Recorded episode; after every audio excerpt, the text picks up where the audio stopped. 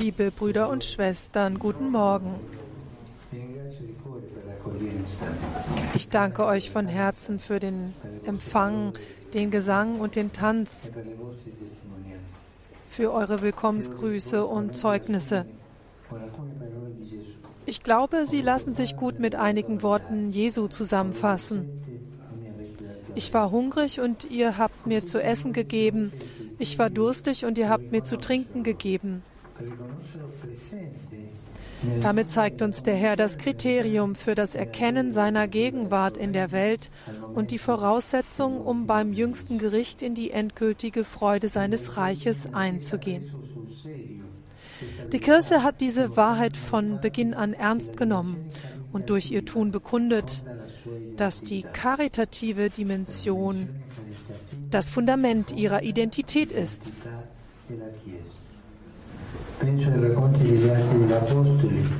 Ich denke an die Erzählungen in der Apostelgeschichte mit den zahlreichen Initiativen, die von der ersten christlichen Gemeinschaft ergriffen wurden, um die Worte Jesu zu verwirklichen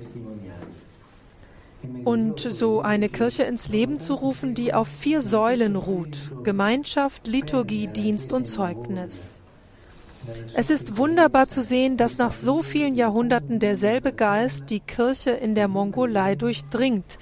In ihrer Kleinheit lebt sie von geschwisterlicher Gemeinschaft, Gebet, selbstlosem Dienst an der leidenden Menschheit und dem Zeugnis für den eigenen Glauben, genau wie die vier Säulen der großen Ger, die das mittige obere Rund stützen, so dass die Konstruktion aufgerichtet bleibt und in ihrem Inneren einen gastlichen Raum bietet. Hier sind wir also in diesem Haus, das ihr erbaut habt und das ich heute die Freude habe zu segnen und zu eröffnen. Es ist ein konkreter Ausdruck jener Fürsorge für die Mitmenschen, mit der sich die Christen identifizieren. Denn wo es Aufnahme, Gastfreundschaft und Offenheit für den anderen gibt, atmet man den Wohlgeruch Christi. Sich für den Nächsten hinzugeben, für seine Gesundheit, seine Grundbedürfnisse, seine Bildung und seine Kultur gehört von Anfang an zu diesem lebendigen Teil des Volkes Gottes. anni 90 hanno sentito su Seit die ersten Missionare in den 1990er Jahren in Ulaanbaatar ankamen, spürten sie sofort den Aufruf zur Nächstenliebe, der sie veranlasste, sich um verwahrloste Kinder, Obdachlose, Brüder und Schwestern, kranke Menschen mit Behinderungen, Gefangene und all jene zu kümmern, die in ihren Leiden danach verlangten, aufgenommen zu werden.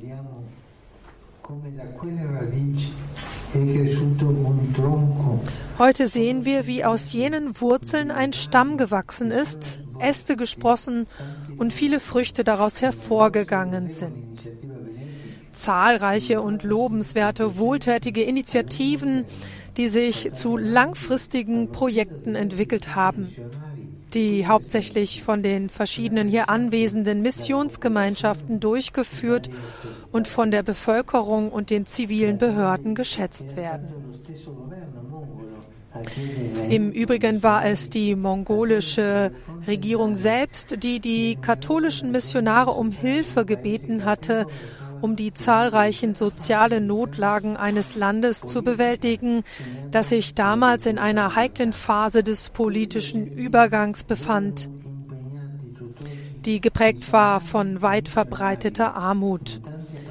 An diesen Projekten sind auch heute noch Missionare und Missionarinnen aus vielen Ländern beteiligt, die ihr Wissen, ihre Erfahrung, ihre Ressourcen und vor allem ihre Liebe in den Dienst der mongolischen Gesellschaft stellen. Ihnen und allen, die diese vielen guten Werke unterstützen, gilt meine Bewunderung und mein sehr herzliches Danke. Das Haus der Barmherzigkeit möchte ein Bezugspunkt für eine Vielzahl von karitativen Maßnahmen sein, die sich wie ausgestreckte Hände den Brüdern und Schwestern anbieten, die Mühe haben, die Probleme des Lebens zu bestehen. Es ist eine Art Hafen, in dem man festmachen kann, wo man ein offenes Ohr, wo man Verständnis finden kann. Diese neue Initiative reiht sich zwar in die vielen anderen ein, die von den verschiedenen katholischen Einrichtungen unterhalten werden, und doch handelt es sich hier um eine neue Form.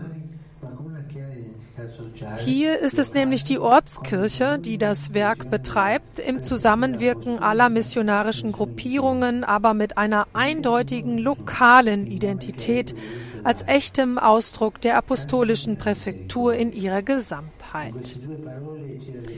Und sehr gut gefällt mir auch der Name, den ihr gewählt habt, Haus der Barmherzigkeit. In diesen zwei Worten steckt die Definition der Kirche, die dazu berufen ist, ein gastfreundliches Haus zu sein, in dem alle eine höhere Liebe erfahren können, die das Herz bewegt und anrührt, die zärtliche, sorgende Liebe des Vaters, der möchte, dass wir Brüder und Schwestern in seinem Haus sind. Ich hoffe also, dass ihr euch alle um dieses neu errichtete Werk herum scharen könnt und dass sich die verschiedenen Missionsgemeinschaften aktiv daran beteiligen, indem sie Personal und Mittel bereitstellen. Damit dies geschehen kann, ist der Dienst freiwilliger Helfer unabdingbar. Das heißt ein unentgeltlicher und uneigennütziger Dienst, den Menschen aus freien Stücken für die Notleidenden anbieten. Nicht auf der Grundlage einer finanziellen Entschädigung oder irgendeiner Form individueller Belohnung, sondern aus reiner Liebe zum Nächsten.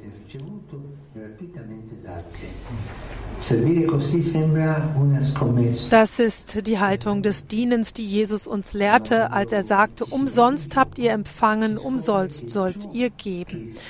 Eine solche Art von Dienst scheint ein verlorener Einsatz zu sein, aber wenn man sich selbst einbringt, entdeckt man, dass das, was man ohne Erwartung einer Gegenleistung gibt, nicht vergeudet ist. Es wird vielmehr zu einem großen Reichtum für diejenigen, die Zeit und Energie investieren. Unentgeltlichkeit erleichtert nämlich den Geist, heilt die Wunden des Herzens, bringt uns näher zu Gott, legt die Quelle der Freude frei und hält innerlich jung. In diesem Land voller junger Menschen kann das Engagement als freiwilliger Helfer ein Weg für entscheidendes persönliches und soziales Wachstum sein. Es ist des Weiteren eine Tatsache, dass auch in hochtechnologisierten Gesellschaften mit einem hohen Lebensstandard das Sozialversicherungssystem allein nicht ausreicht, um alle Dienstleistungen für die Bürger zu erbringen, wenn es nicht zusätzlich Scharen von Freiwilligen gibt, die Zeit, Fähigkeiten und Ressourcen aus Liebe zu ihren Mitmenschen einsetzen. Der wahre Fortschritt der Nationen bemisst sich nämlich nicht am wirtschaftlichen Reichtum, geschweige denn daran, wie viel sie in die trügerische Macht von Waffen investieren, sondern an ihrer Fähigkeit für die Gesundheit, Bildung und die ganzheitliche Entwicklung der Menschen zu sorgen. Ich möchte daher alle mongolischen Bürger, die für ihre Großherzigkeit und Fähigkeit zur Hingabe bekannt sind, ermutigen, sich als freiwillige Helfer zu engagieren und sich anderen zur Verfügung zu stellen. Hier im Haus der Barmherzigkeit habt ihr einen immer geöffneten Fitnessraum, wo ihr eure Sehnsucht nach Gutem üben und euer Herz trainieren könnt. Abschließend möchte ich einige Mythen ausräumen. Als erstes die Annahme, dass nur reiche Leute sich im Freiwilligendienst engagieren können. Die Wirklichkeit sagt das Gegenteil. Man muss nicht reich sein, um Gutes zu tun. Ja, es sind fast immer die einfachen Leute, die ihre Zeit, ihren Sachverstand und ihr Herz einsetzen, um sich andere, um andere zu kümmern.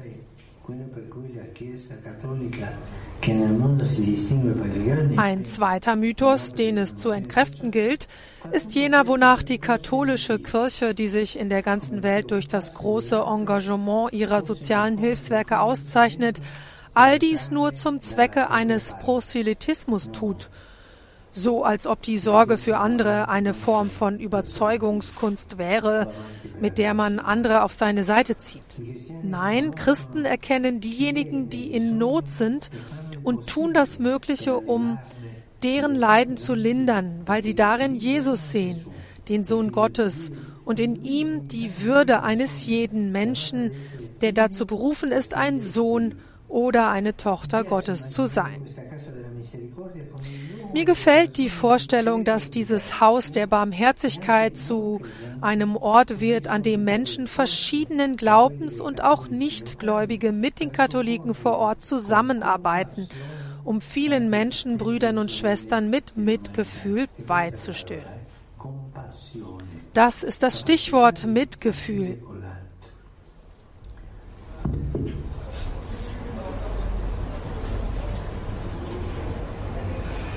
E questo lo Stato saprà custodire e promuovere adeguatamente.